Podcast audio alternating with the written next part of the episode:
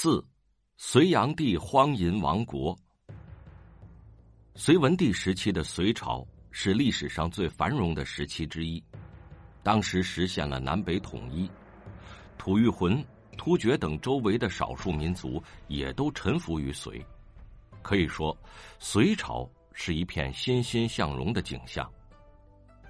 据史书记载，隋朝的户口达到了八百九十万户。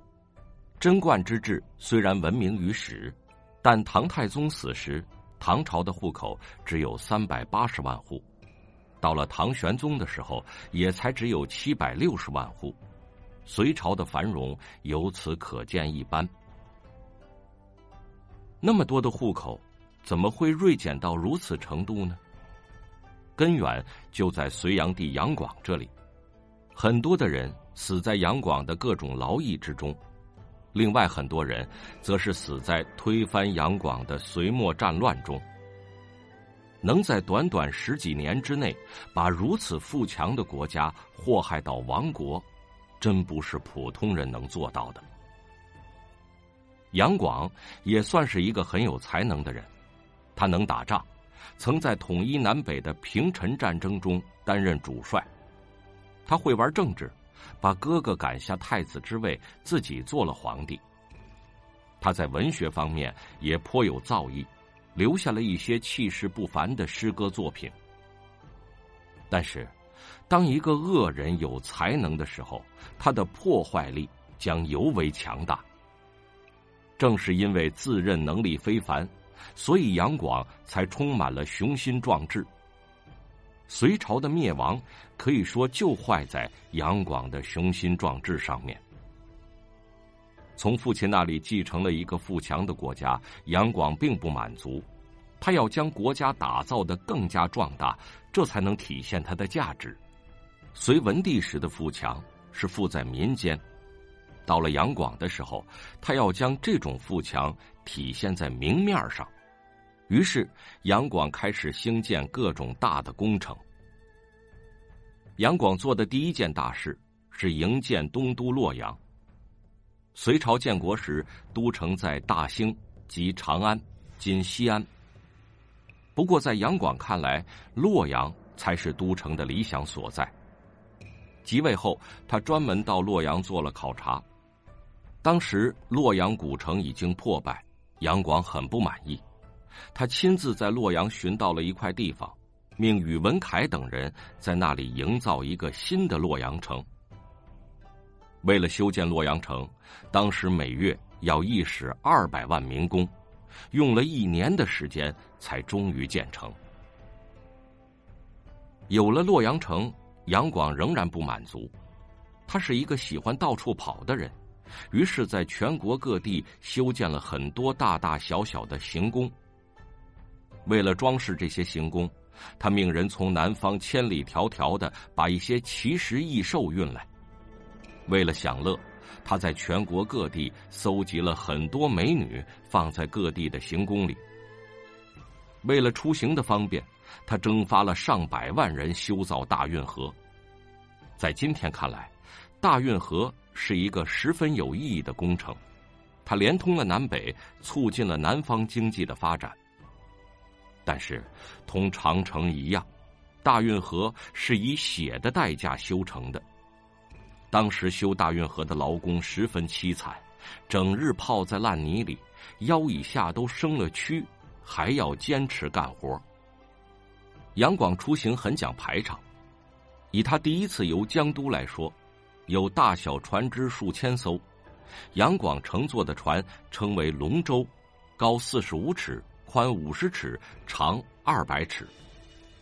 船有四层，最上层是正殿和东西朝堂，中间的两层一共有一百二十多个房间，都用金玉装饰，雕刻细腻。最下面一层是内侍和宦官的住所。你可能认为这么大的船，皇后和妃子应该和他同船，其实不是，皇后和妃子。各有自己的船。皇后的船比龙舟稍小，但装饰的同样华丽。其他贵人、美人等各种妃子的船也有几十艘，更小一些，但也都有三层。除了这些主船，还有随行的船只数千艘，这些船在大运河上排开，绵延二百余里。除了河中的船，还有数万骑兵在岸上随行，旌旗蔽日，场面十分壮观。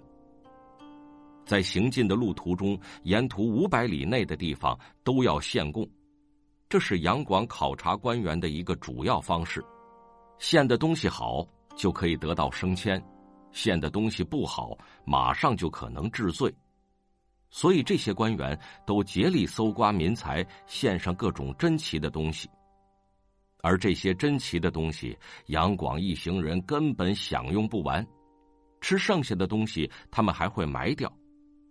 与此同时，沿途的百姓因为杨广的经过被洗劫一空，只能吃树皮、嚼草根，饿得皮包骨头了，还要去为杨广的船拉纤。杨广的游乐给百姓造成了深刻的苦难。除了大运河，杨广从陆路去往一个地方还要修御道，也就是皇上专用的道路。比如杨广曾修了一条从榆林到涿郡的三百里长的御道，宽达百步，可容上百人并行。之所以修这么宽的路，是因为杨广坐的不是车子，而是下面装了轮子可以前行的宫殿。为了修建都城、宫殿、行宫、运河、御道，还有长城。杨广前后征用的劳役有一千多万人次。当时隋朝约有六千多万人，已经占到了总人口的六分之一。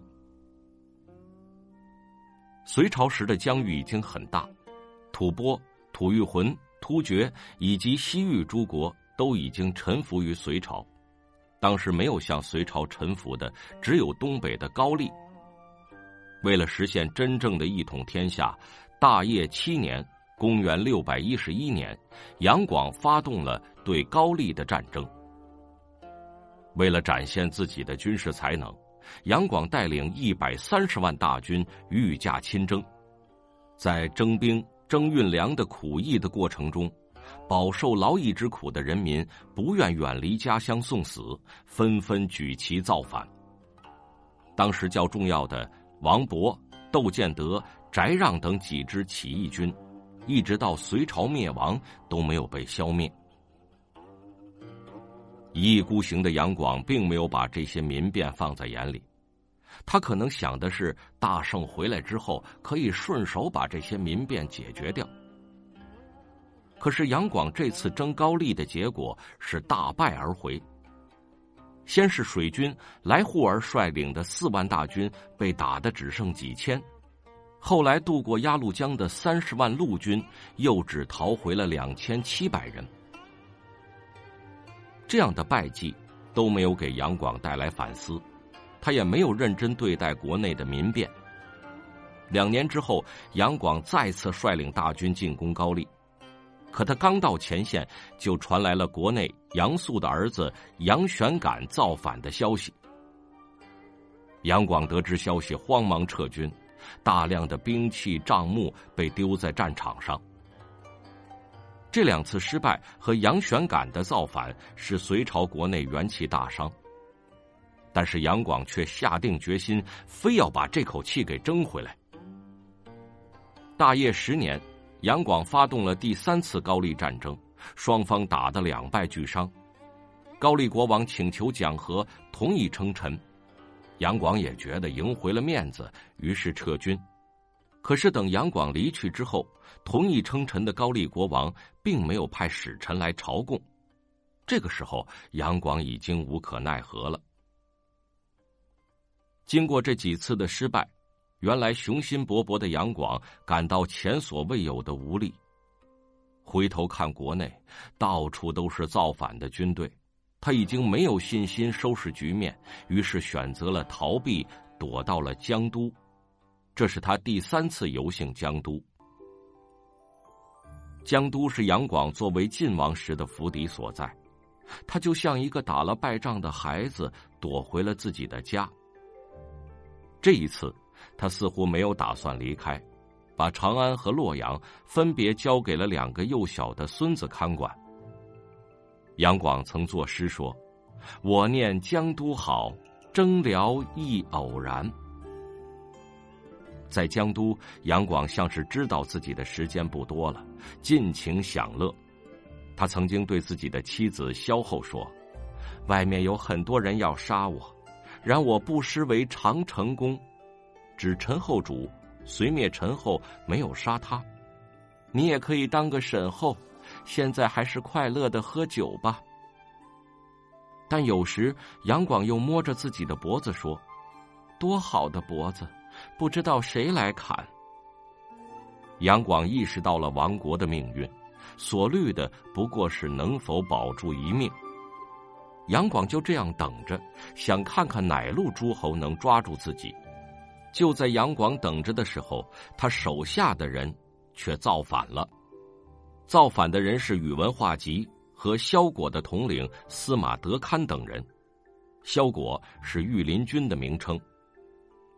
当时江都缺粮，杨广手下的萧果大多是关中人，他们不愿待在江都，很多人私自逃了回去。杨广听说后很生气，就命司马德堪阻止。司马德堪自感阻止不了，但又不敢向杨广说明，于是决定和萧果一起逃走。司马德堪决定之后，又联络了一批人。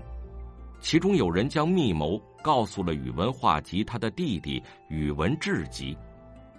宇文智及说：“皇上虽然无道，但是他的命令还是管用的。你们就这样逃了，还是逃不过他的追捕。现在天下已经大乱，不如趁机起事，也许能成就大业。”司马德堪等人表示同意。起事要有领头的，他们找到了宇文化及。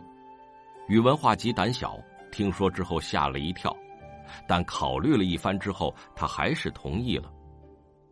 过了几天，司马德堪等人率军攻入了杨广的宫中。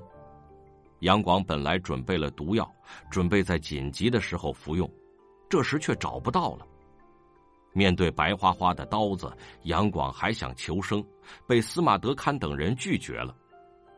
杨广又说。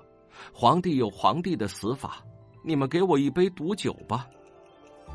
这群人并不同意，杨广只好解下自己的白色头巾，让他们把自己勒死了。当年杨广登基的时候，曾派杨约去杀哥哥杨勇，杨约给了杨勇一杯毒酒，杨勇拒绝喝下，被杨约勒死了。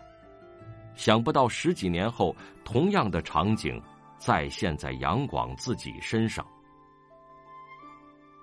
杨广死后，萧后和宫女用床板做了一个小棺材，将杨广和他同时被害的小儿子葬在了一起。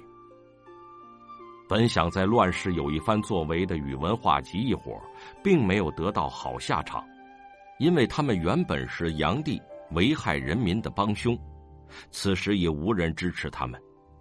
司马德堪被宇文化及杀死，而宇文化及成了人人喊打的奸贼。在被李密打败后，宇文化及过了几天皇帝瘾，不久就死在窦建德的刀下。隋朝的天下最终落入了杨广的表哥李渊的手中。